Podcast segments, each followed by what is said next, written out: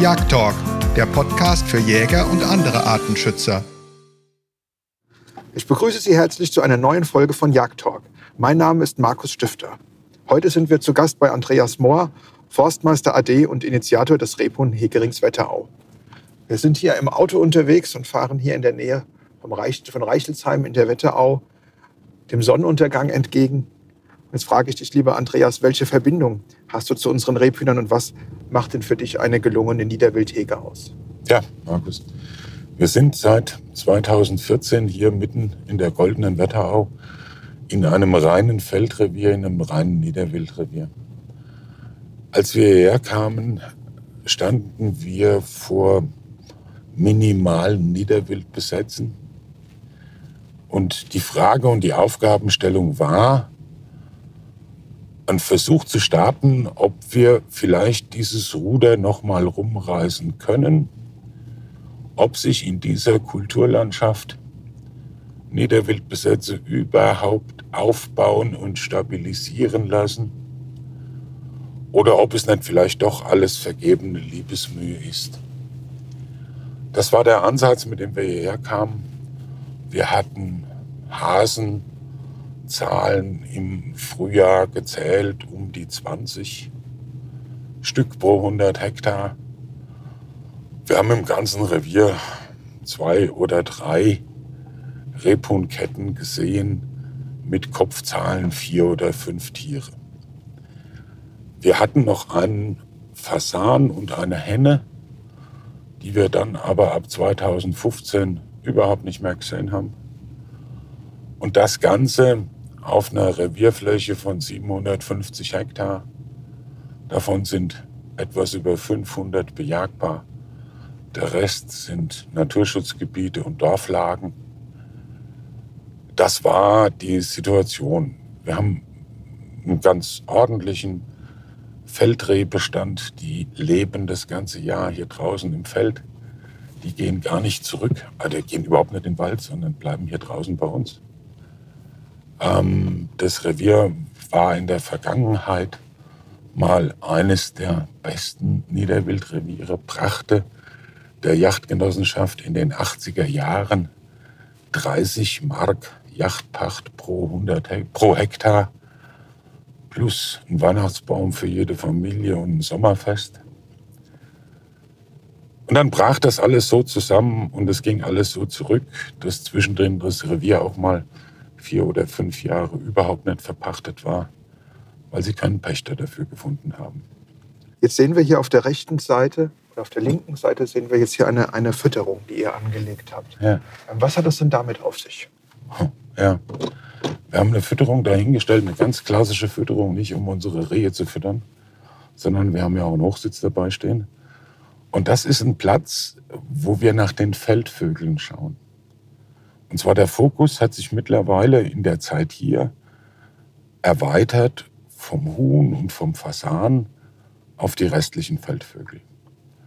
Ähm, bei denen ist es immer noch desaströs. Wir haben hier diese riesigen Naturschutzgebiete. Ähm, das ist auch nicht viel los in diesen Flächen.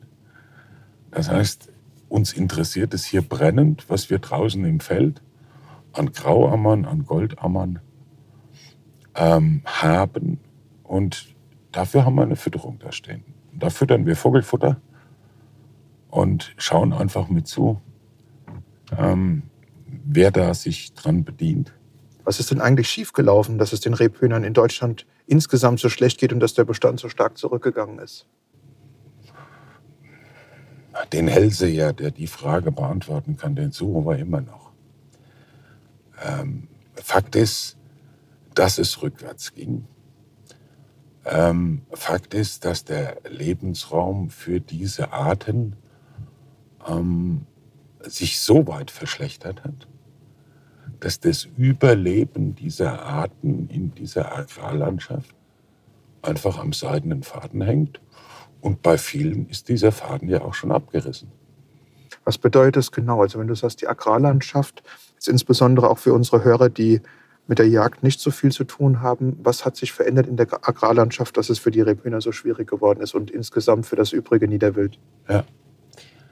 Der Professor Hackländer von der Uni in Wien hat in einem seiner Vorträge es anschaulich gezeigt.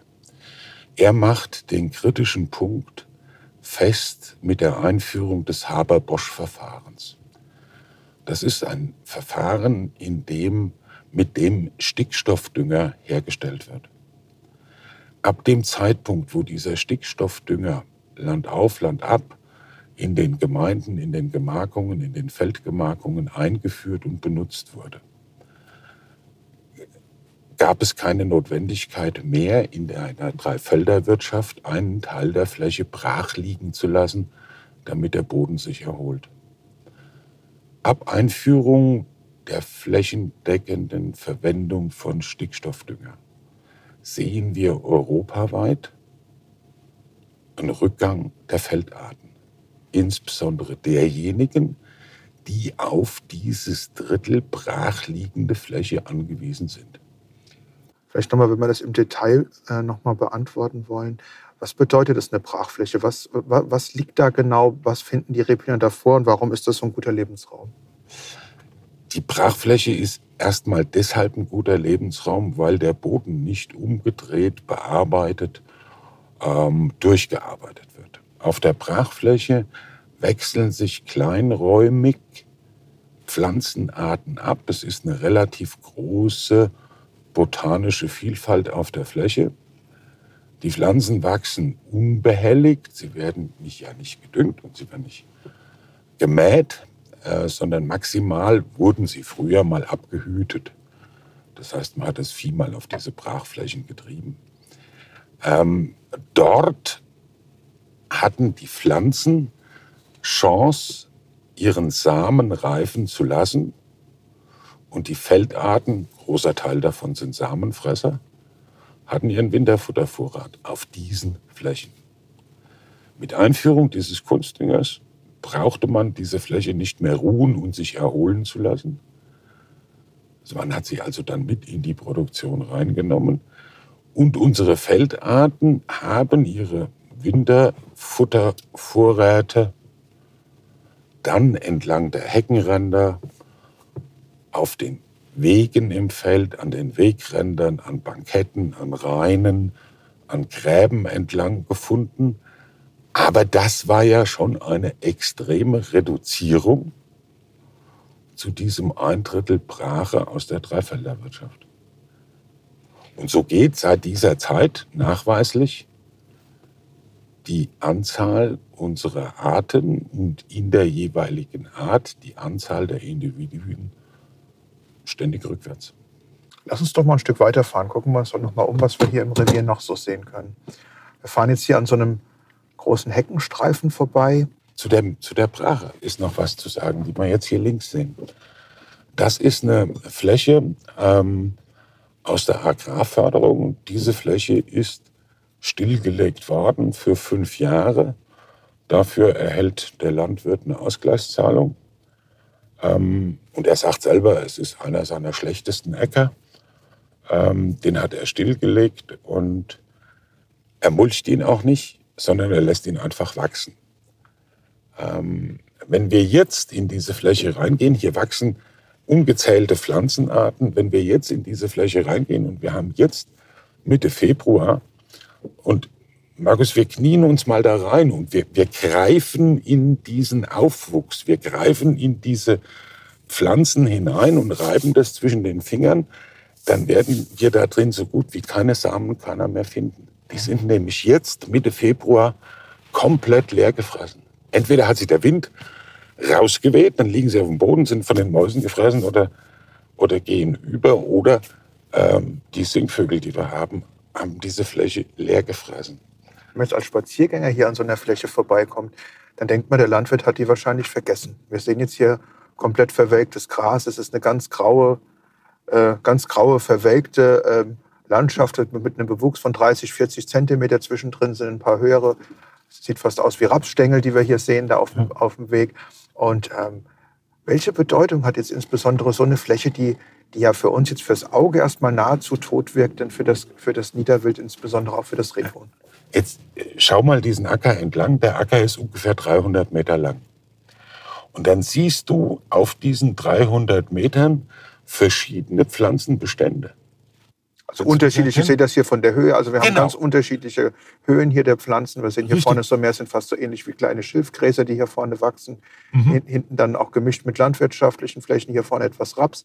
Das können wir hier auf der Fläche erkennen, aber im Großteil sieht sie doch im Prinzip so aus, als hätte sie schon ihre Zeit lange, lange überdauert. Wenn wir da jetzt reingehen in diese Fläche und da mal durchlaufen, was wir nicht tun, weil ich hier am Anfang der Fläche und am Ende der Fläche jeweils eine Kette Rebhühner drin sitzen habe, ähm, wenn wir da reinlaufen, werden wir feststellen, dass hier ganz unterschiedliche Pflanzengesellschaften von alleine aufgewachsen sind auf diesem stillgelegten Acker.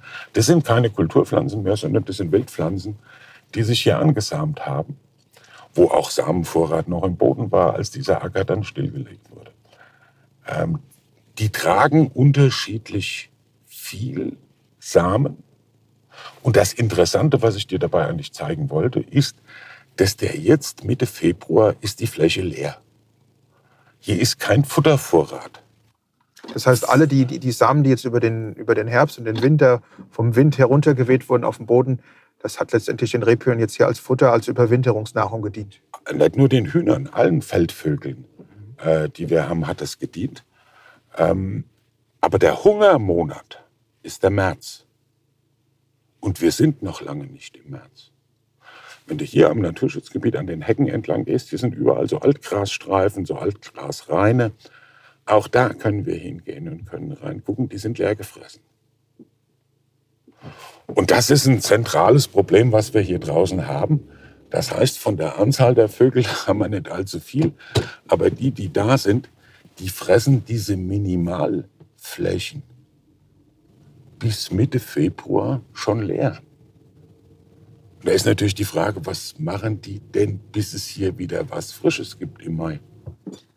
Sind wir hier ein kleines Stück weitergefahren und sehen hier auf der rechten Seite sehen wir einen grünen Eimer, einen Rebhuhn-Futtereimer, so ein 10-Liter-Eimer. Das sieht aus wie aus der Gastronomie, ein Eimer, wo man normalerweise Mayonnaise, Ketchup oder sowas ähnliches drin aufbewahren kann. Der hat unten ein Loch und da guckt eine Spirale raus. Und in dieser Spirale sehe ich schon, da hängen eine ganze Menge Körner drin. Also von hier sieht das aus wie Mais und Getreide.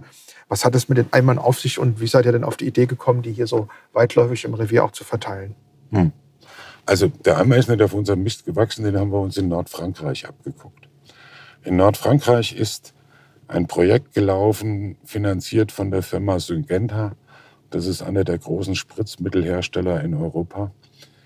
Ähm, Und die Fragestellung in Nordfrankreich, die ist ähnlich agrarstrukturierte Gegend wie bei uns, war, wenn wir genügend Feldvögel draußen hätten, können wir uns dann Spritzmitteleinsatz, also Insektizid und auch Herbizid, zumindest in einer Spritzenbreite am Ackerrand außen sparen. Weil unsere Feldvögel, die fressen alle Insekten und sie fressen diese Unkräuter, diese feinen Ackerunkräuter. Und da war die Frage, wenn, wenn einfach genügend Vögel da sind, könnte man sich ja vielleicht den Einsatz, 20 Meter breit, je nachdem wie die Spritzen breit sind, Einsatz dieser beiden Mittel in der Landwirtschaft ersparen. Und dazu wurde in Nordfrankreich ähm, ein Versuch gemacht, wissenschaftlich begleitet. Und dort hat man dann natürlich gesagt, prima, ähm, der Zustand, den wir haben, also mit den paar Vögeln, die wir haben, reicht es natürlich überhaupt nicht. Ähm, wir bräuchten mehr Vögel. Und wir sind aufmerksam geworden, weil die starteten äh, mit acht Rebhühnern auf 100 Hektar und waren dann bei 80 Rebhühnern auf 100 Hektar. Und dann haben wir gesagt, wie haben sie das gemacht? Das heißt, es ist im Prinzip eine Ausgleichsmaßnahme, die dafür da ist, letztendlich um landwirtschaftliche Bearbeitung oder auch den Einsatz von Spritzmitteln, insgesamt Pestiziden, hast Insektizide erwähnt, Mhm. um das zu kompensieren. Es ist im Grunde eine biologische Schädlingsbekämpfung ähm, für die Landwirtschaft, indem einfach genügend Feldvögel da sind, die dann in der kritischen Zeit Insekten, Schadinsekten, aber auch nützliche Insekten, da machen die keinen Unterschied, ähm, am Ackerrand auflesen. So. Ähm, uns hat viel, viel mehr interessiert, wie haben die das denn geschafft, einen Rebhuhnbesatz so ansteigen zu lassen. Und der Schlüssel dafür war unter anderem dieser Futtereimer. Ähm, die Franzosen haben festgestellt, dass die Revierstreitigkeiten äh, zwischen zwei benachbarten Rebhuhnpaaren zum Erliegen kommen in der Entfernung ab 150 Meter. So, und dann haben die also 150 Meter Abstand eingehalten und haben solche Futtereimer angeboten. Und sobald die Henne diesen Eimer als Nahrungsquelle akzeptiert hat, dann baut sie in nächster Nähe auch äh, ihr Nest und bringt ihre Küken mit zu diesem Eimer.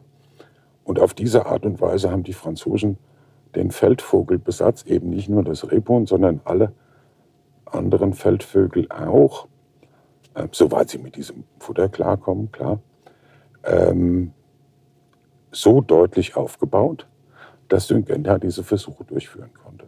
Dazu gibt es einen, einen tollen Film, bei YouTube, dauert anderthalb Stunden. Ähm, er ist nicht nur wegen der tollen Bilder sehenswert, sondern auch wegen der Information, die es da gibt. Und da haben wir uns diese Eimer abgeguckt.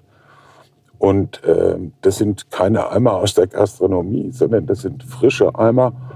Und wir beziehen die Eimer und die Gestelle und die Spiralen auch aus Nordfrankreich. So, wir fahren jetzt weiter. Wir fahren jetzt an einer sehr langen an einem sehr langen Heckenstreifen entlang. Und hier haben wir auf der linken Seite so ein Gewässer. Was ist denn das hier für ein Gewässer? Das ist Naturschutzgebiet Teufelsee-Pfaffensee. Und das sind Tagebau-Restseen, ähm, die ähm, hier entstanden sind durch den Braunkohleabbau. Und in Wölfersheim stand damals das Kraftwerk, wo diese Kohle ähm, für die Stromgewinnung verbrannt wurde. Und als diese Flächen ausgebeutet waren oder diese Maßnahme zu Ende war,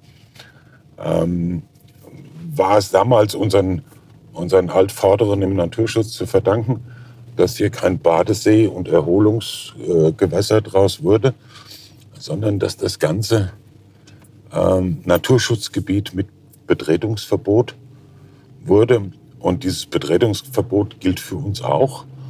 Ähm, und wir respektieren das auch, weil das ist eine gute Sache. Hier haben wir fast 100 Hektar liegen ähm, vergleichbar eigentlich nur noch mit einem Truppenübungsplatz. Weißt du, wo Schilder und Zäune drumherum sind, betreten verboten und wo Natur einfach ihre Ruhe hat. Ähm, so ist das hier auch. Und ähm, interessantes Studienobjekt, um da mal reinzuschauen, wie sich Arten verhalten, wenn sie denn nun so ungestört sind wie hier fahren wir gerade noch an der weiteren Fläche vorbei. Da sehe ich lauter alte Sonnenblumen. Da sind überall die Köpfe noch dran. Ja. Ist das jetzt eine nächste, eine nächste Fläche, die ihr hier habt? Und die ist ja sehr nah zu der anderen. Ist dieser Verbund dieser Flächen denn auch äh, besonders wichtig, um den Tieren auch eine Möglichkeit zu bieten, von A nach B zu wechseln in der Deckung? Ja, also ähm, auf die Auswahl und auf die Lage dieser Flächen haben wir eigentlich überhaupt keinen Einfluss. Das entscheiden die Landwirte, wo ihnen die Anlage von einer solchen Fläche genehm ist, wo es passt, äh, wo es ihnen am besten passt. Und so liegt diese Fläche hier eben am Rand von diesem Naturschutzgebiet. Ähm, die ist insofern interessant, dass sie im Herbst nicht, wie das ansonsten üblich ist, runtergemulcht wurde, sondern hier stehen jetzt all diese hohlen Stängel. Und diese hohlen Stängel sind eigentlich das größte Kapital, über das wir jetzt hier verfügen, weil ganz, ganz viele Insekten überwintern in diesen hohlen Stängeln. Das Ganze hier ist ein Insektenmietshaus vom Allerfeinsten. Und wenn es jetzt warm genug ist und dann starten die aus dieser Fläche heraus. Wäre diese Fläche im Herbst gemulcht worden, gäbe es all diese Überwinterungsstadien der Insekten jetzt nicht mehr.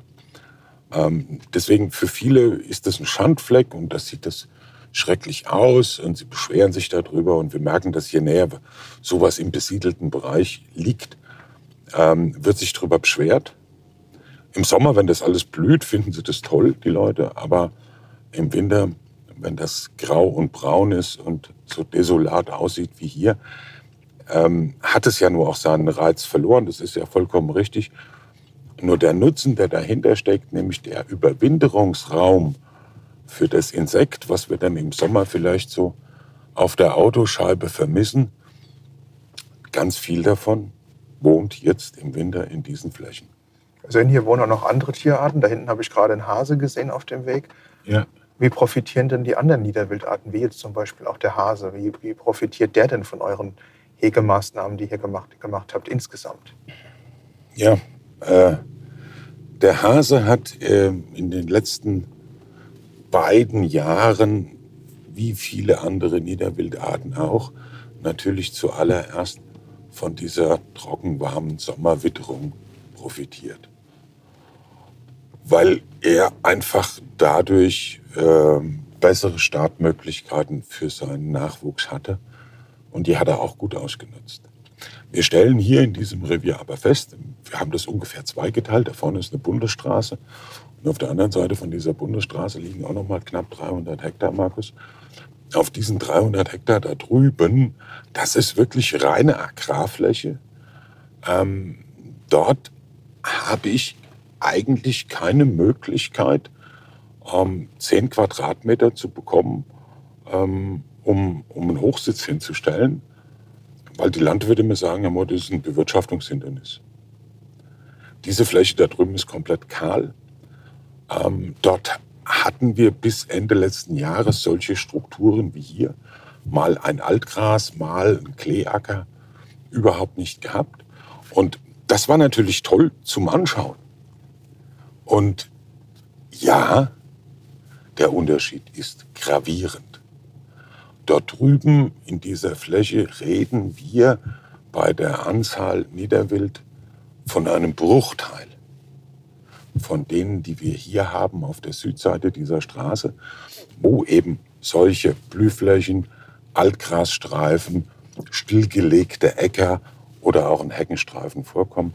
Wir fahren jetzt mal darüber und dann kannst du dir selber ein Bild von dieser jetzt im Winter relativ trostlosen Gegend machen. Und äh, letzt hat einer gesagt, spaßhalber, ja, hier könnte man ja eigentlich mit einem Verkehrsflugzeug landen. So lang, so eben, so glatt ist das Ganze. Und eine Besonderheit auch, da gibt es keinen Graben. Da gibt es nur die Struktur Weg, Acker, Weg. Ja, das sieht man. Man kann hier in alle Richtungen schauen. In jede Richtung mehrere Kilometer weiter Blick über die Felder, die momentan auch noch relativ karg. Man sieht halt hier das Wintergetreide, was hier aufgegangen ist, auf der linken und auf der rechten Seite wahrscheinlich Winterweizen oder Wintergerste. Und sonst ist aber die Landschaft leergefegt. Jetzt sehen wir hier auch noch ein paar braune Äcker, die gepflügt wurden im Herbst. Da findet ja höchstens mal der Hase vielleicht ein bisschen Deckung hier in den etwas höher gepflügten ähm, Furchen, ja. in den Feldfurchen. Aber ansonsten ist ja momentan die Landschaft ausgeräumt und bringt für das Wild, außer jetzt auf euren Flächen, keinerlei Esung mehr mit sich. Nein, im Moment ist ähm, eine extrem arme Zeit. Die, die Rehe kommen hier draußen ernährungstechnisch klar, weil die ernähren sich jetzt von den grünen Getreidespitzen. Der Hase ebenso. Der Hase nimmt dieses frische äh, Getreide oder das, was da jetzt schon aufgewachsen ist. Ähm, es sind braune Äcker da, da kommen jetzt irgendwann die Zuckerrüben oder kommt Mais drauf. Ähm, dort liegen Äcker auf der Scholle. Das heißt, hinter dieser Scholle findet er noch ein bisschen Schutz vor dem Wind. Ähm, das nutzt er, hüben wie drüben. Aber auf dieser südlichen Seite, wo der Lebensraum mit Requisiten versehen ist, wie einer Brache, wie wir so vorhin gesehen haben, dort haben wir deutlich mehr Hasen. Und wenn wir dort unten, wo wir vorhin diese Fütterung angeschaut haben, wenn du da abends mit mir mal auf dem Hochsitz sitzt, dann ist es gar kein Problem, dass wir auf diesen Flächen rundherum an einem Abend 20, 30 oder 40 Hasen sehen können. Das ist ja schon gewaltig. Das ist ja ein gewaltiger ja. Bestand hier. Und wenn wir dann hier drüben in dieser vollkommen kahlen Feldflur sind, ja, dann freuen wir uns, wenn wir da vielleicht fünf oder zehn sehen. Das ist ja dann auch ganz spannend, weil wir letztendlich hier die gleichen Wetter- und Klimabedingungen haben. Wir sind im Prinzip nur wenige hundert Meter voneinander entfernt und haben auf der einen Seite haben wir ein Paradies für das Niederwild und auf der anderen Seite kommen wir jetzt wieder eher in, in eher kargere Flächenlandschaften, in Flächenwüsten. Das Wort Paradies stört mich. Warum? Weil es kein Paradies ist. Es ist ein scheinheiliges Paradies. Und zwar ist es ein scheinheiliges Paradies, weil diese Flächen, die wir da jetzt angeguckt haben, die stammen aus landwirtschaftlichen Programmen. Das heißt, vielleicht kannst du das nochmal näher erklären für unsere Hörer, was ähm, die Flächen an sich gehören ja einem Landwirt. Das heißt, die stammen aus landwirtschaftlichen Programmen. Was hat das da Genau. auf sich? Und dann gibt es Programme, die umweltfreundliche, tierfreundliche Strukturen in einer Landschaft befördern sollen. Die hatten wir in der Vergangenheit schon immer. Es gab Ackerrandstreifenprogramme, es gab Stilllegungsprogramme, es gab die verschiedensten Initiativen aus der Politik und Verwaltung heraus, den Landwirt in seiner freien Entscheidung zu überreden, irgendetwas zu tun oder zu lassen.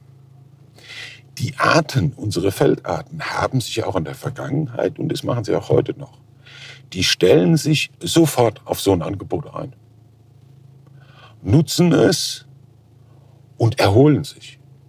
Und wir haben jedes Mal festgestellt, wenn bei einer Wahl, einer Landtagswahl, die politischen Kräfte anders verteilt wurden, wurden auch diese landwirtschaftlichen Programme kurzfristigst geändert. Weil jeder natürlich seiner Wählerschaft gesagt hat, er kann es besser. Das heißt, aus diesem Paradies kann dann schnell wieder eine große Agrarwüste werden. Ist das Programm zu Ende oder wechselt der Minister, packt der Bauer seinen Flug aus?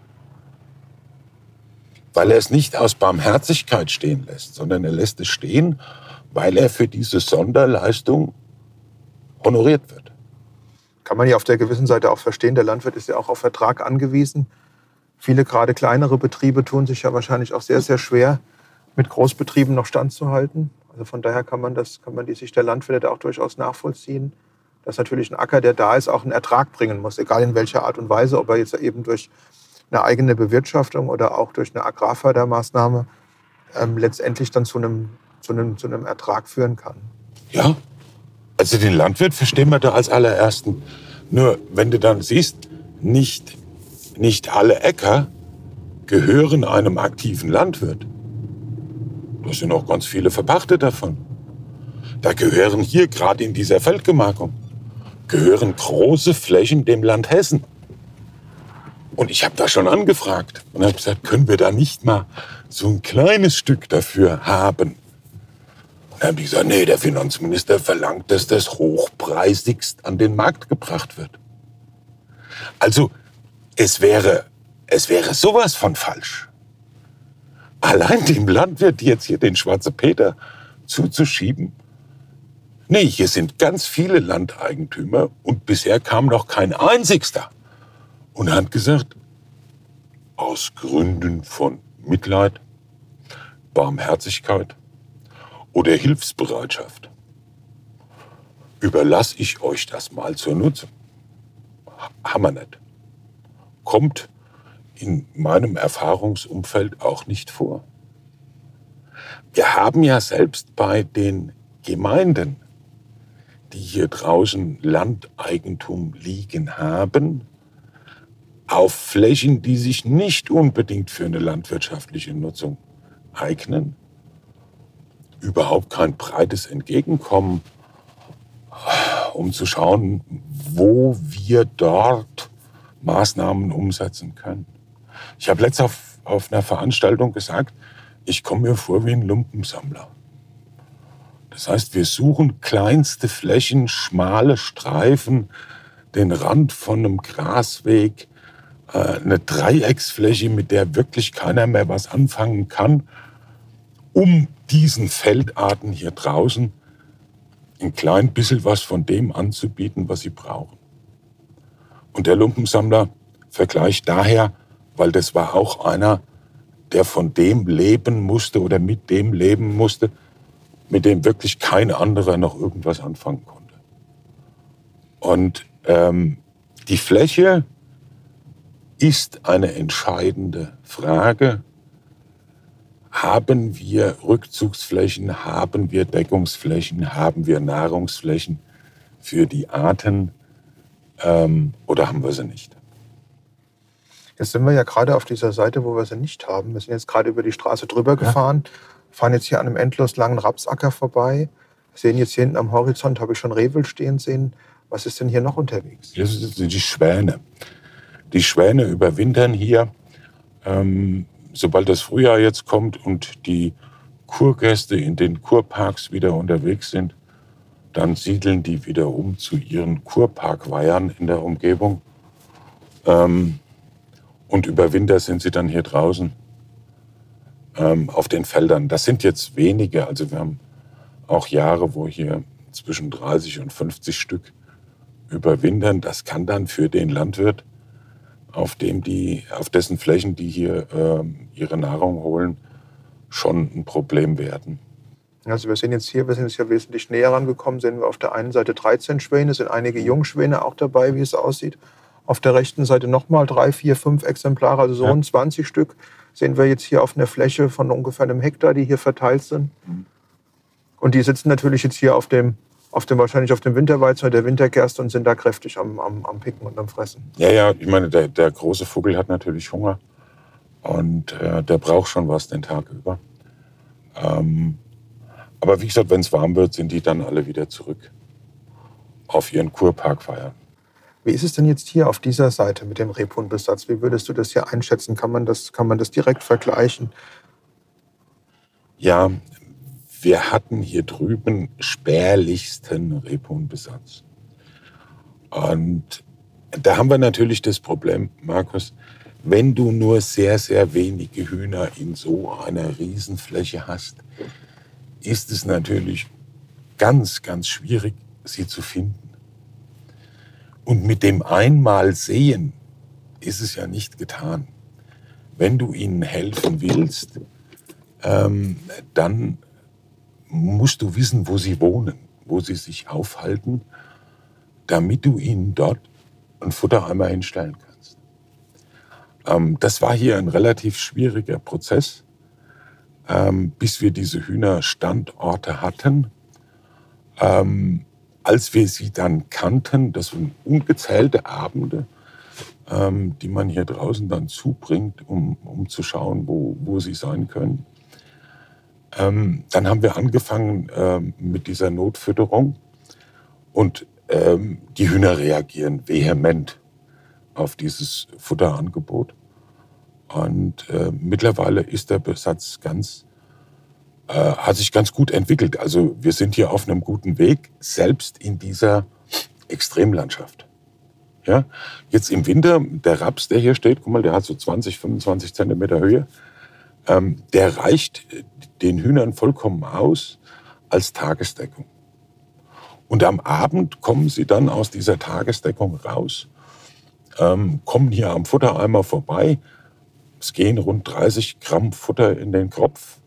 Das heißt, sie holen sich dann hier ein optimales Futter und verschwinden damit im freien Feld. Dann sitzen die wieder vorne auf einem relativ blanken Acker, wo sie optimale Rundumsicht haben und dort verbringen sie dann die Nacht. Das heißt, wir haben jetzt im Prinzip ja verschiedene Faktoren, die wichtig sind, dass wir das Rebhuhn in den Revieren wieder ansiedeln können. Vielleicht auch für andere interessierte Jäger, die uns jetzt hier zuhören es ist ja meistens so ein Dreiklang, um das Rebhuhn wieder äh, an der Fläche wieder zu etablieren. Wir haben auf der einen Seite Deckung, wir haben, wir haben dann die Esung, die Zufütterung, die du hier im Prinzip mhm. lieferst. Was ist denn die dritte Säule, auf die es denn noch ankommt, damit äh, die Rebhühner eine Chance haben, sich wieder anzusiedeln? Ja, die dritte Säule ist natürlich die Prädation. Was heißt das, die Prädation? Das ist eine Kontrolle der Raubwilddichte, die wir hier draußen in den Flächen haben. Wenn du darüber guckst und guckst dann über diese Landschaft dort, reine Ackerlandschaft, reine Agrarlandschaft, ähm, dort haben wir Raubwildzahlen, Anzahlen, Stückzahlen, ähm, die sind erstaunlich hoch. Das heißt also, wir haben hier sehr viele Füchse, wir haben wahrscheinlich auch Marder und Waschbären. Der, der Nachbar hat in dieser Landschaft, da ist kein Wasser und kein Graben und kein Bachlauf im letzten Jahr sieben Minks gefangen im Feld. Ähm, das stellt unser Bild von diesem Mink komplett auf den Kopf. Ähm, da geht so vieles durcheinander, was wir überhaupt noch nicht verstehen, was wir überhaupt nicht begreifen. Ähm, das sind seltsamste, seltsamste Strukturen. Nur wir hängen und klemmen an einem Problem. Seit über 50 Jahren wachsen uns europaweit die Schalenwildbestände. Das sind also Tierarten wie das Reh oder der Hirsch oder das Wildschwein. Die wachsen uns europaweit an. Wir haben in allen Ländern ständig steigende Anzahl dieser Schalenwildarten. Und bei den Niederwildarten, also bei denen, über die wir hier reden, läuft parallel eine Abnahme. Ja, wir haben eine komplett gegensätzliche Entwicklung. Eine gegensätzliche Entwicklung. Die einen steigen an und die anderen werden ständig weniger. Was in dieser gegensätzlichen Bewegung, wo wir in dieser gegensätzlichen Bewegung das Raubwild jetzt verraten, haben wir überhaupt keine Ahnung. Also wir haben, wir haben überhaupt keine Ahnung, ob dieses Raubwild sich abwärts bewegt, wie unser Hase, Fasan, Rebhuhn, wird es auch weniger. Oder bewegt es sich genauso aufwärts wie die Schalenwildbestände? Generell sollte man ja eher davon ausgehen, oder wenn die, wenn die eigentliche Nahrungsquelle schwindet, das heißt, wenn es weniger Rebhühner, Hasen und Kaninchen gibt, dass es dann eigentlich auch weniger Fressfeinde geben dürfte. Aber es ist ja eigentlich das Gegenteil der Fall. Wir wissen ja zum Beispiel, dass durch die Tollwutimmunisierung die, der Fuchsbestand in den vergangenen Jahren wieder stark zugenommen hat. Seit den 90er Jahren wurde ja hier in Deutschland Tollwut immunisiert und wir sind ja auch schon seit vielen, vielen Jahren, Gott sei Dank, deutschlandweit tollwutfrei. Ähm, wie, siehst du, wie siehst du denn diesen Einfluss oder wie siehst du denn die, die, die Zunahme jetzt diese, der, der, des, des Fuchses im Prinzip auch als, als zusätzlichen Faktor, der dann letztendlich auch das, das Rebhuhn wieder limitieren kann? Grundsätzlich. Grundsätzlich schaue ich da ich versuche so genau wie möglich da hinzuschauen. Und ich versuche da auch äh, keine voreiligen Schlüsse zu ziehen. Aber wir sehen an den Yachtstrecken des Fuchses, dass er kontinuierlich zunimmt. Wir sehen an den Ergebnissen beim Waschbär, dass er eigentlich galoppierend zunimmt. Wir sehen aber auch bei Arten wie dem Luchs oder dem Wolf, dass wir es da mit einer Zunahme, mit einer Arealausbreitung zu tun haben. Also auf diesem ganzen Gebiet Raubwild, Fleischfresser mit Haaren, sehen wir eigentlich keinen Rückgang wie bei Hase und Rebhuhn, Fasan oder Ente, sondern eher das Gegenteil.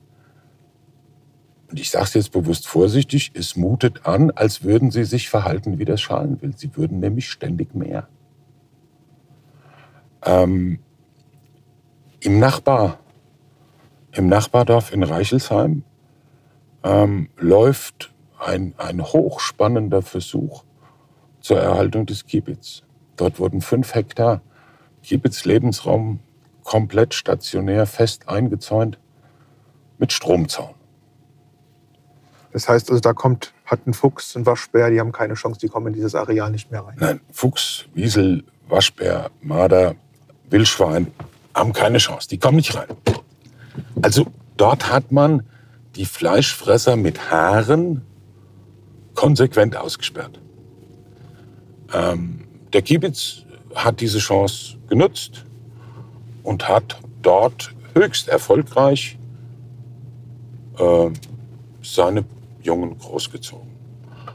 Ähm, fast die Hälfte oder sogar etwas mehr als die Hälfte des letztjährigen Kiebitz-Nachwuchses in Hessen ist in diesem fünf Hektar äh, zur Welt gekommen und groß geworden. Wir sehen daran die verheerende Wirkung, die der Fleischfresser mit Haaren auf eine Teilpopulation haben kann. Oh, jetzt sehen wir aber hier einen ganz großen Sprungrehe. Das sind bestimmt 20 Stück, oder die hier vorne, so 200 Meter vor uns, gehen gerade nach links, zwei, 20 Stück bestimmt in einem großen Wintersprung, gehen jetzt hier gerade ab. Wann denkst Ja. du, wann lösen sich die Sprünge auf? Also die, ein, ein Rehsprung ist eine, eine Erklärung, ist eine andere Begrifflichkeit für Rudel. Beim Reh sagen wir Sprung. Im, Im Winter sehen wir das recht häufig, dass gerade im Feld die Rehe sich zu so größeren Verbänden zusammentun und dann auch in solchen Stückzahlen wie hier äh, vorkommen. Wann denkst du, wann löst sich dieser Sprung wieder auf? Wenn es soweit auf? Ostern zugeht. Ja, dann Ja. wird es weniger. Wenn es auf Ostern zugeht, wird es weniger. Ähm, zurück zu diesem Raubwildmarkus. Ähm, es, es wird nicht funktionieren, es kann nicht funktionieren, es kann auch überhaupt nicht das Ziel sein. Mhm, Jetzt dieses Raubwild um, um, um jeden Preis ähm, auf Teufel komm raus zu reduzieren, das ist vollkommener Blödsinn. Ähm, es muss ein vernünftiges Miteinander geben und diese Reichelsheimer Lösung, von der ich dir eben erzählt habe, ein Stromzaun in der Landschaft, der natürlich ähm, alle Arten ausschließt, natürlich auch den Mensch. Ähm, das ist ja nun eine extreme Krücke, um einer Art zum Überleben zu verhelfen.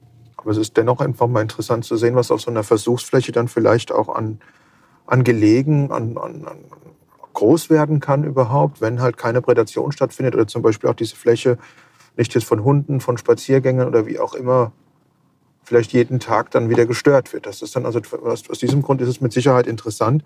Aber auf der anderen Seite wollen wir auf keinen Fall, dass wir die ganze Landschaft hier einzäunen müssen, nur damit einzelne Arten dann auch die, überhaupt noch die Möglichkeiten haben zu überleben. Wie siehst du denn da so den, den Zusammenhang, wo kann man da letztendlich die Grenze ziehen, wo kann man sagen, wo ist eine Raubwildbejagung äh, in einem vernünftigen Maß notwendig?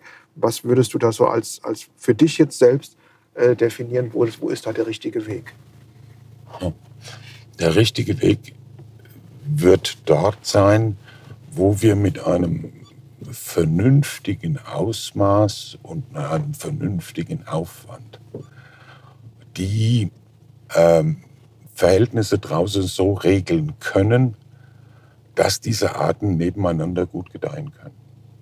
Das ist das Ziel. Das heißt, es soll ja auf keinen Fall der Fuchs ausgerottet werden. Wir, wir, wir können und wir wollen ähm, so eine Art nicht ausrotten. Der Fuchs ist, ist eins meiner Lieblingstiere überhaupt, weil es gibt äh, nichts Schöneres, als diesem Fuchs beim Jagen mit zuzugucken. Ähm, es ist eine absolut tolle Art. Ähm, und, und der Gedanke, dieses Tier auszurotten, ist vollkommen absurd. Ähm, aber, und ich benutze nochmal diesen Reichelsheimer Versuch, dort sehen wir, dass ein Absenken, eine Reduzierung des Fraßdruckes Arten, unseren Feldarten, sofort helfen kann. Ähm, beim Hasen wissen wir das schon seit längerer Zeit. Der Hasenbesatz reagiert äußerst heftig und auch gut darauf, wenn das Raubwild reduziert wird. Ähm, bei unseren Hühnern ist das natürlich genauso. Beim Fasan ist es so. Und bei ganz vielen Feldvögeln ist es auch so. Ähm, auf der anderen Seite ist es ein schwieriges Geschäft. Raubwildjagd. Ähm, Das ist ja nochmal ein Thema, dem können wir uns ja eigentlich noch mal in einer separaten Podcast-Folge widmen, weil die Raubwildjagd auch durchaus sehr anspruchsvoll ist, was vielleicht von vielen gar nicht so gesehen wird, die mit der Jagd nicht viel zu tun haben. Es ist also relativ schwer, auch ähm, gerade dem Waschbär, der ja häufig auch nur in der Nachtzeit unterwegs ist, dem überhaupt mit sonstigen jagdlichen Mitteln vom Ansitz aus überhaupt beizukommen oder da Beute zu machen. Ja, die, die Raubwildjagd ist ähm, somit das anspruchsvollste überhaupt.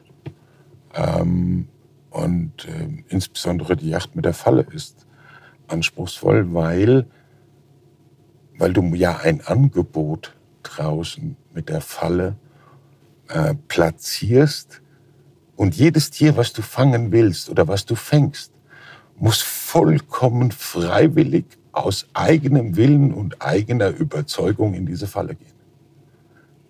Das ist ja viel, viel spannender, interessanter und anspruchsvoller, ähm, als mit Gebrüll durch den Wald zu rennen und wilde Tiere vor sich herzutreiben.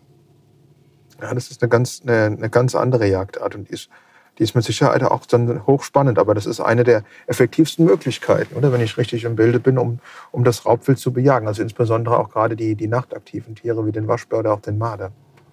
Ja, ähm, im Vergleich zu einer Seuche kommt keine unserer Yachtarten und Yachtmethoden, ob nun mit der Waffe oder mit der Falle, auch nur in Ansätzen an die Stückzahlen heran, die eine Seuche einfordern kann.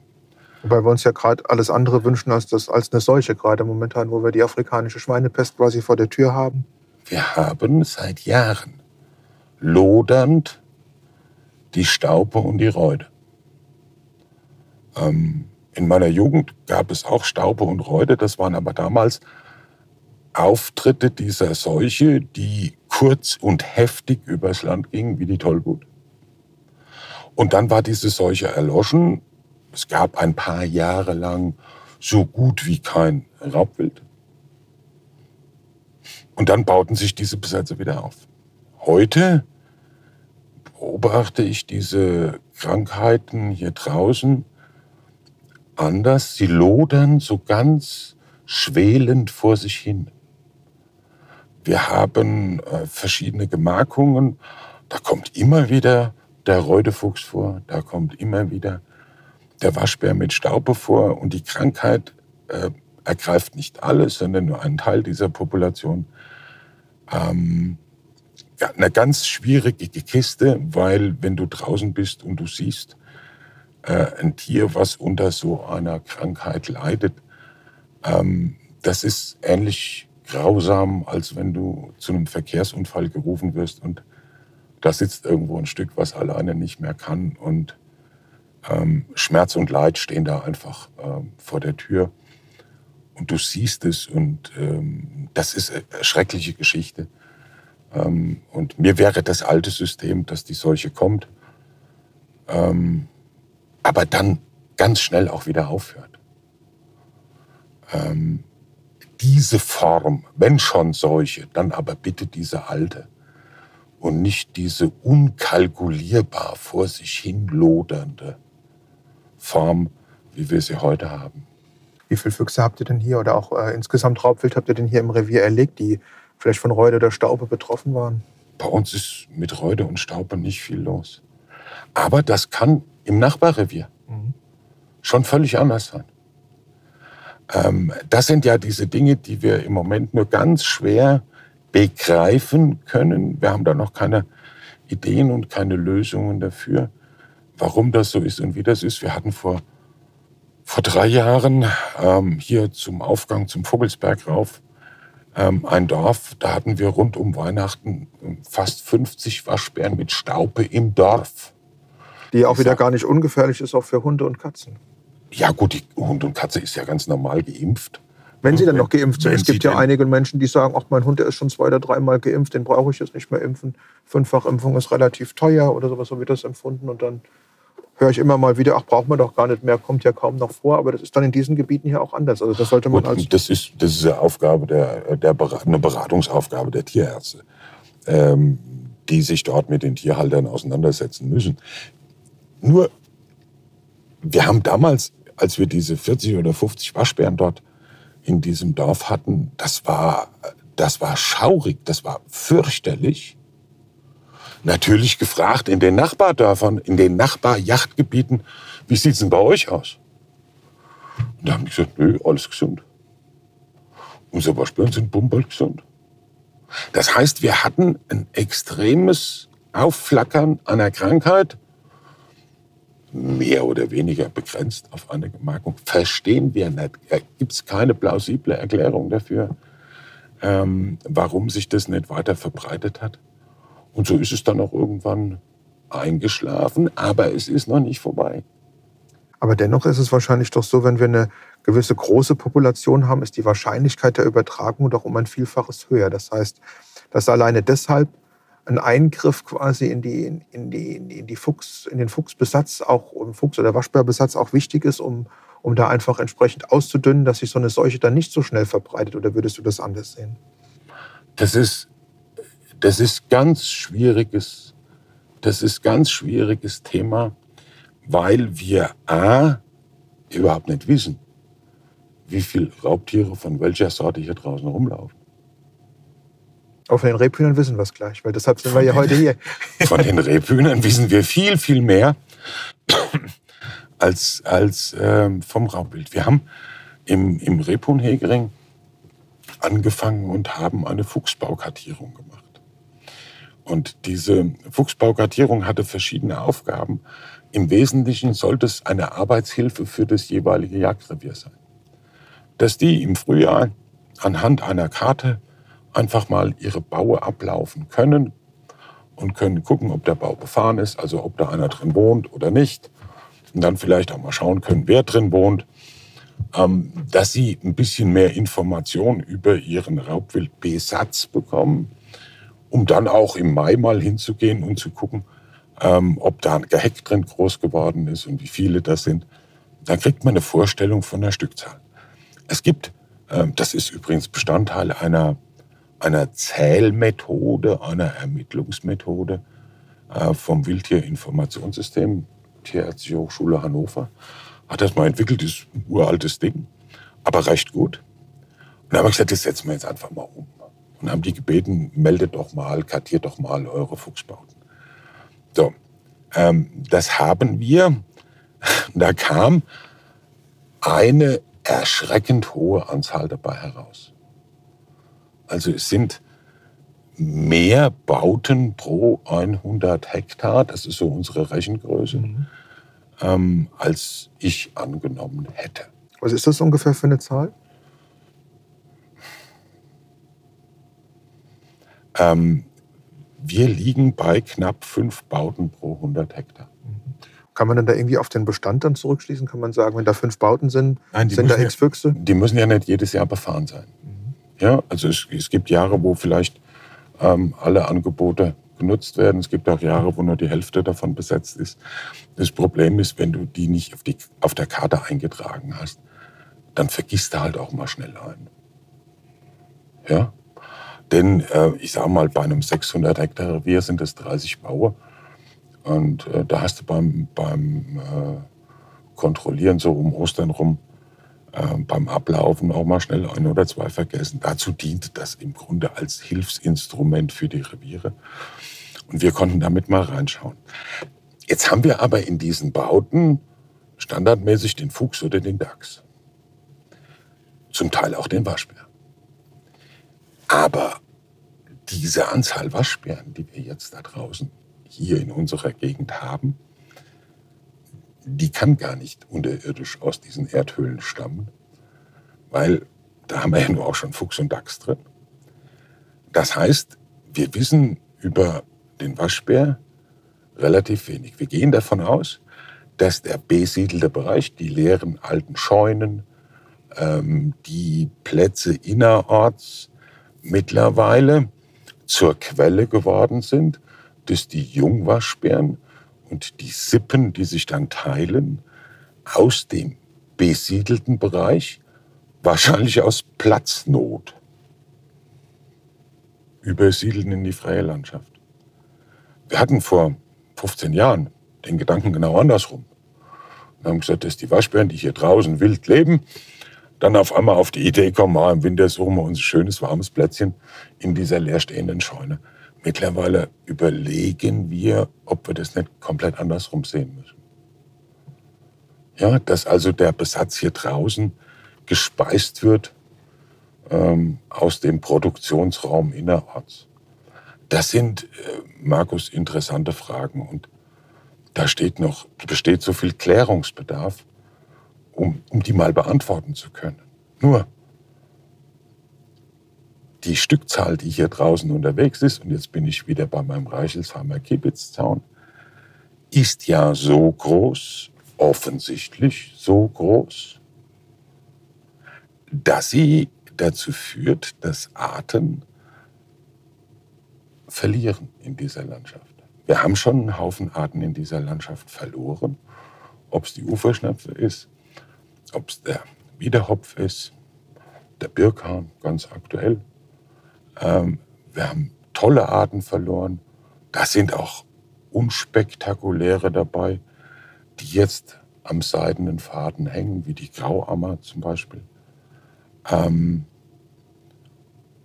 ja, und deswegen muss man auch in diese Richtung drüber nachdenken, ähm, wie wir denen Überleben sichern können.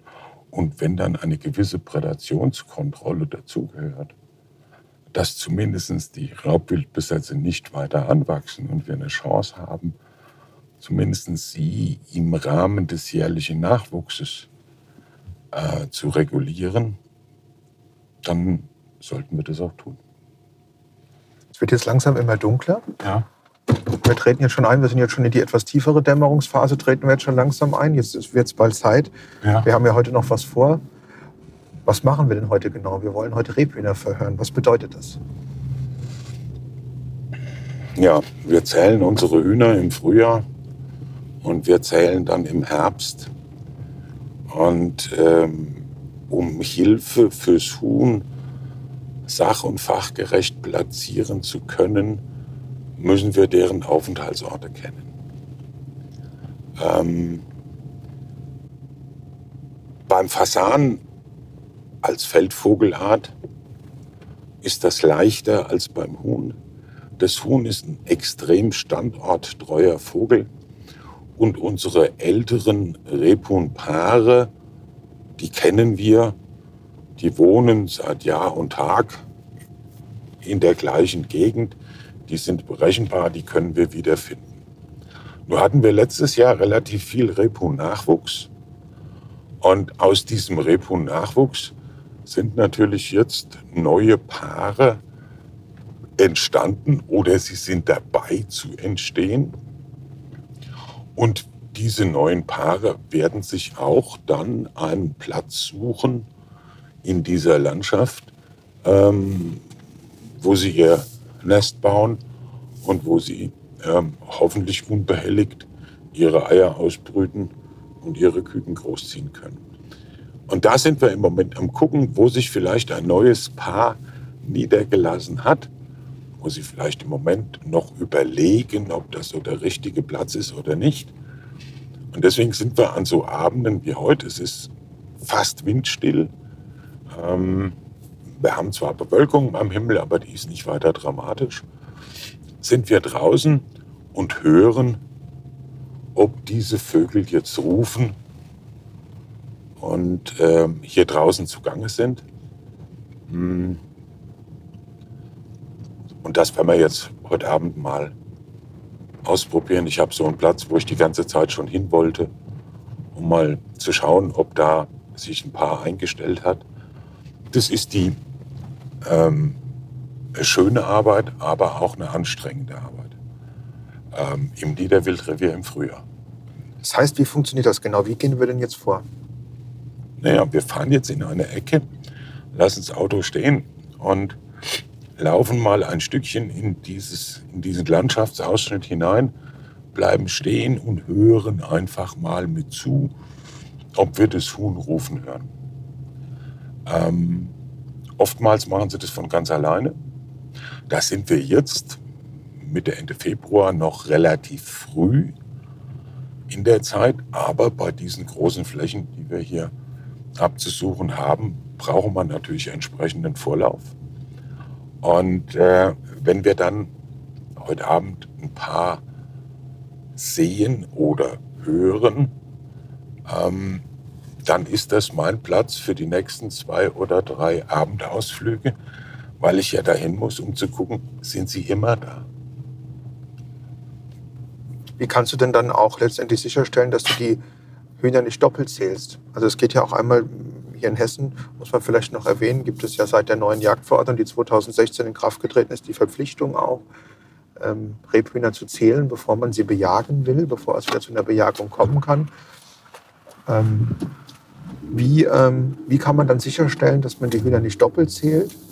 Und wie beurteilst du dieses, ähm, dieses System, was jetzt hier durch die Jagdverordnung vorgegeben ist, die Rebhühnenbesätze zu erfassen?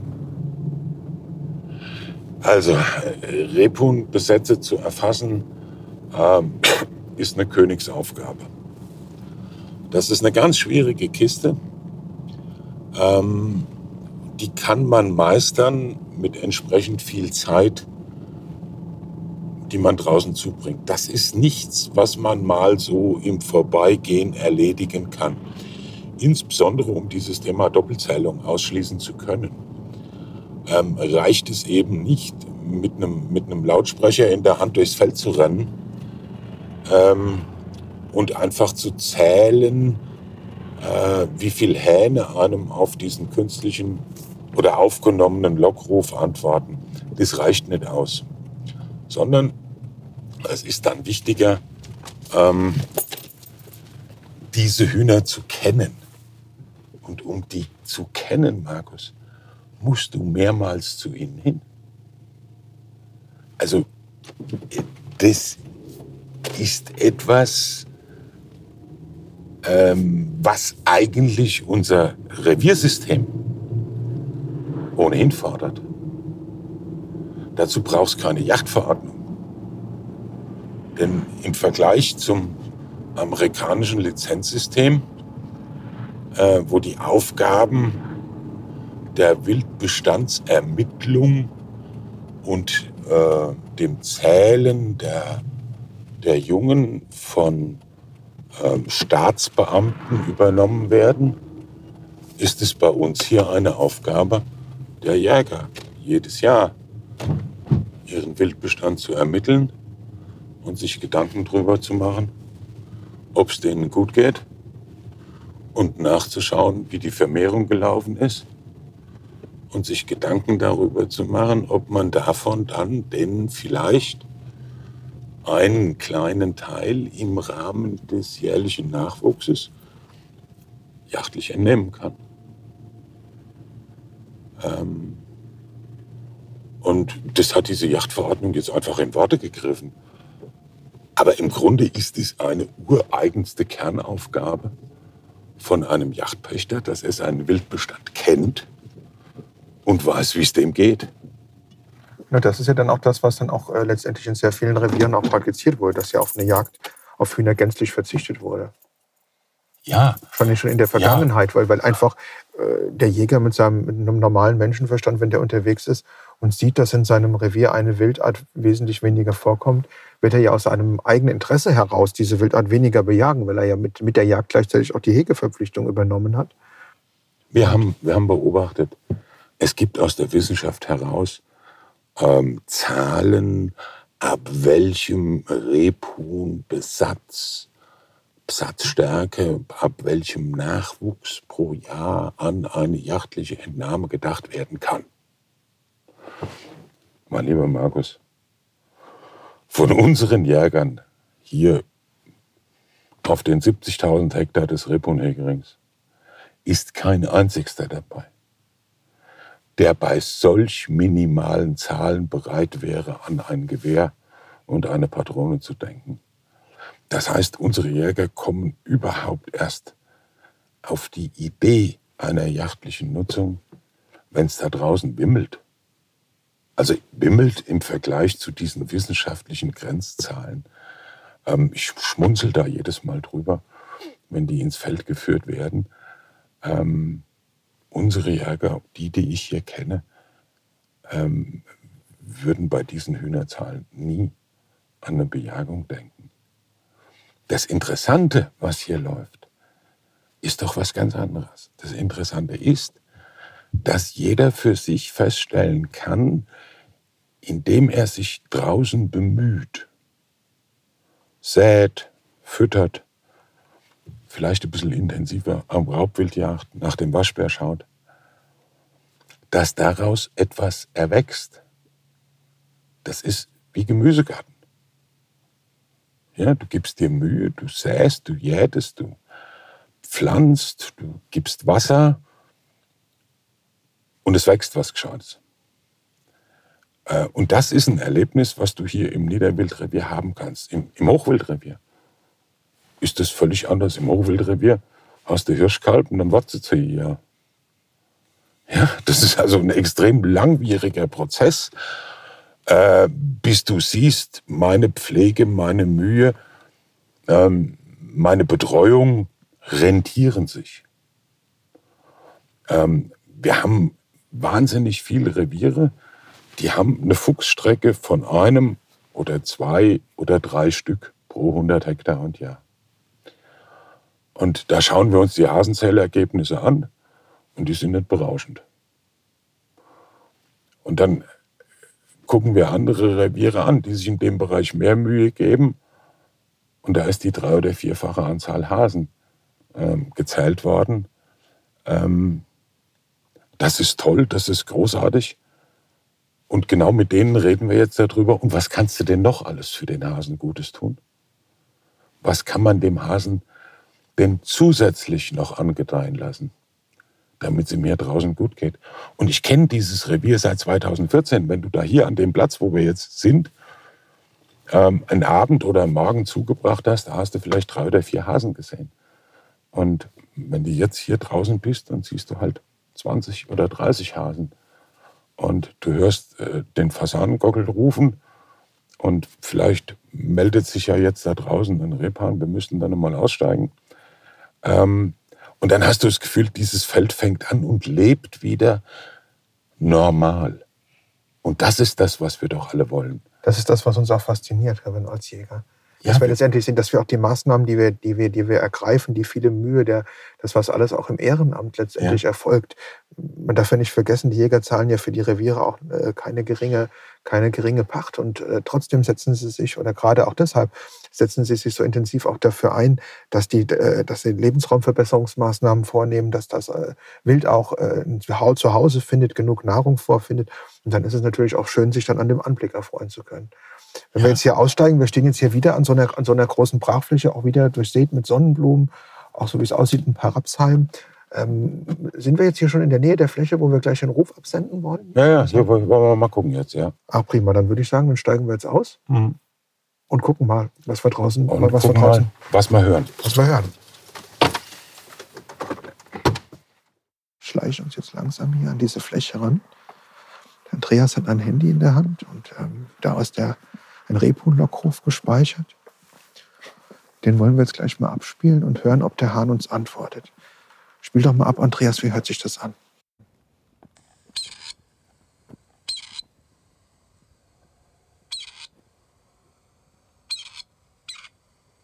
Was sagen wir dem Rebhuhn denn jetzt mit diesem Lockruf? Was teilen wir dem denn mit? Warum soll das den anlocken? Der Ruf soll ihn reizen. Das Thema ist eigentlich Reizen. Reizen, wenn er diese Fläche als Revier besetzt hat oder einen Teil dieser Fläche als Revier besetzt hat, dann achtet er natürlich darauf, dass dieses Revier ihm alleine erhalten bleibt, weil er verteidigt dieses Revier. Ähm, das ist nicht besonders groß. Ja? Ähm, maximal 100 Meter Durchmesser. Das verteidigt er. Und wenn jetzt ein anderer kommt, sagt, oh, das ist aber schön, ähm, das könnte ich mir angucken und der lässt sich hier nieder und ruft dann seine Henne herbei. Oder er ruft, um, um zu gucken, ob hier vielleicht eine alleinstehende Henne unterwegs ist. Ähm, dann gibt es einen Reiz zur Revierverteidigung. Das heißt, er vermutet eher einen Konkurrenten jetzt in der Er vermutet einen Konkurrenten. Ja. Ähm, da geht es einmal Konkurrenz um diese Henne, es geht aber auch Konkurrenz um dieses Brutrevier. Ähm, und normalerweise machen die das ganz alleine, dieses Rufen, ohne dass wir sie mit irgendeinem Reizton dazu veranlassen, Antwort zu geben. Ähm, in, der, in der Abendzeit, jetzt so in der Dämmerung, rufen sie dann ein paar Mal, nur um sich zu versichern, da ist kein anderer. Es gibt daneben dieses Rufen, wo die Kette sich zusammenruft. Das heißt, wenn das Gesperre da ist, die jungen, die jungen äh, Hühner da sind. Und ähm, dann gibt es den Ruf auch von der Henne und vom Hahn. Ähm, das heißt dann im Grunde sammeln, kommt mal bitte alle her. Ähm, also so gibt es eine ganze Reihe von, von Lautäußerungen der Hühner im Jahresverlauf.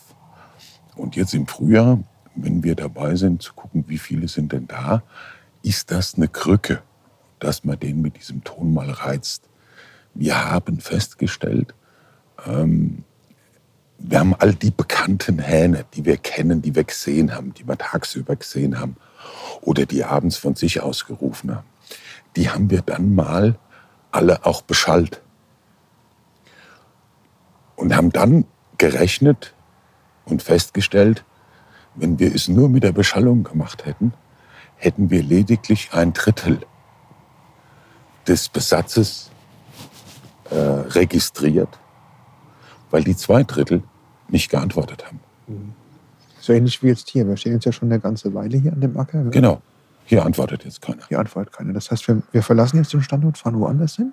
Ja, wir, Oder wir, fahren dann, wir fahren dann mal an das andere Ende, der ist 300 Meter lang.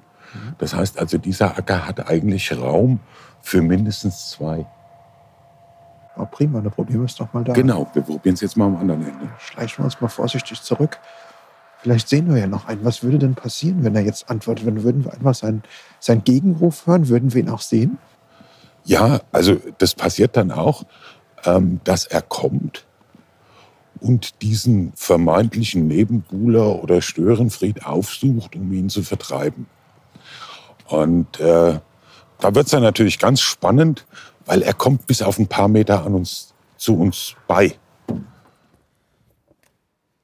Was haben wir jetzt vor?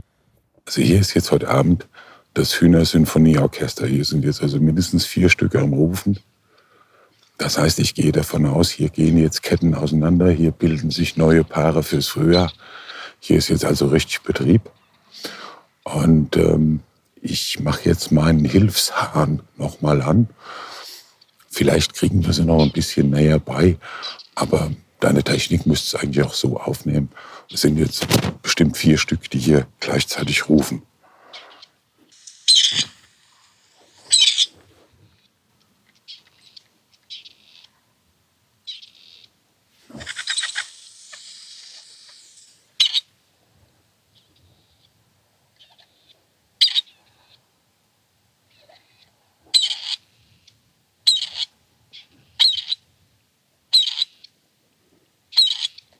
Was wir jetzt hier ganz laut hören, ist der Rebhuhn Lockruf aus deinem Handy.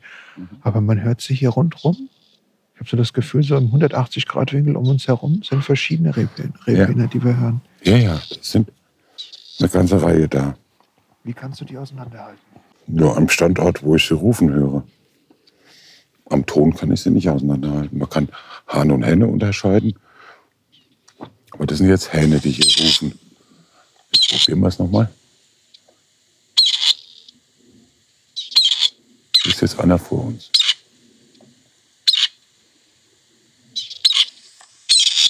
Ich mache meinen jetzt aus. Markus, jetzt ist meiner aus.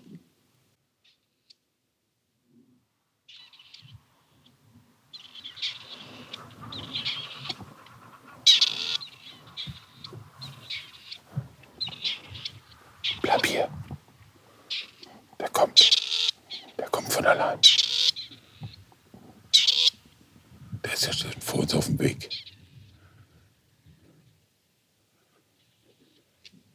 Sieht er uns, der Rebhahn? Kann er uns erkennen?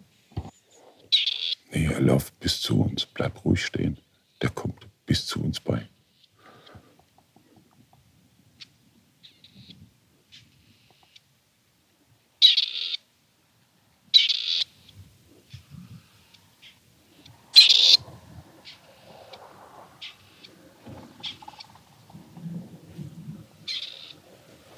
Da sitzt er. Der ist jetzt an uns vorbeigeflogen. Was geht da in dir vor, wenn du jetzt hier die Rebhühner so nah vor dir hörst? Ist das, ist das jetzt die Krönung? Ist das jetzt der. Das ist, das ist das Schönste vom ganzen Jahr. Und äh, wenn ich die jetzt alle höre, und dann freue ich mich wahnsinnig.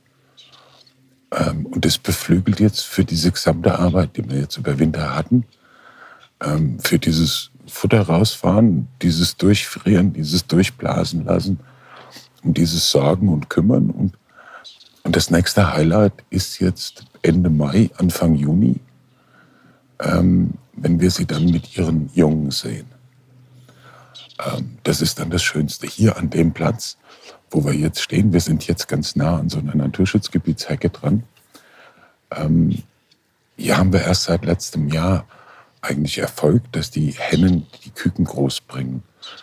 Ähm, ansonsten war das ja immer frustrierend. Du hast ja gestanden, hast im Frühjahr einen gehört und hast aber dann Mitte, Ende Mai Hahn und Henne alleine da rumlaufen sehen. Das heißt, das war dann wieder so ein Fall, wo das Gelege aufgefressen wurde. Wir wissen aus der Rebhuhnforschung, dass in unseren Revieren heute ähm, ja, drei Viertel aller Gelege aufgefressen werden. Das heißt, das, was wir dann haben, das ist das Ergebnis der Nachzucht von 20 oder 30 Prozent der Hennen. Ähm, der Rest wird vorher gefressen. Und ähm, ja, das ist jetzt Warten, gespanntes Abwarten bis in den Juni hinein, um dann zu sehen, wie viele haben es geschafft. Und wenn sich dann so die Meldungen in unserer Revier-WhatsApp-Gruppe häufen, ich habe 15 gesehen, ich habe 18 gesehen, ähm, an verschiedenen Orten. Und dann, ja, dann ist es einfach nur noch Spaß und Freude, weil wir sehen, ähm, das Feld lebt wieder ein bisschen. Vielen Dank, lieber Andreas, für diese tollen Eindrücke, die wir hier gesammelt haben. Dann gehen wir jetzt wieder zurück, begeben uns wieder zum Auto und lassen den Rebhühnern hier die, die Stille und die Ruhe der Nacht.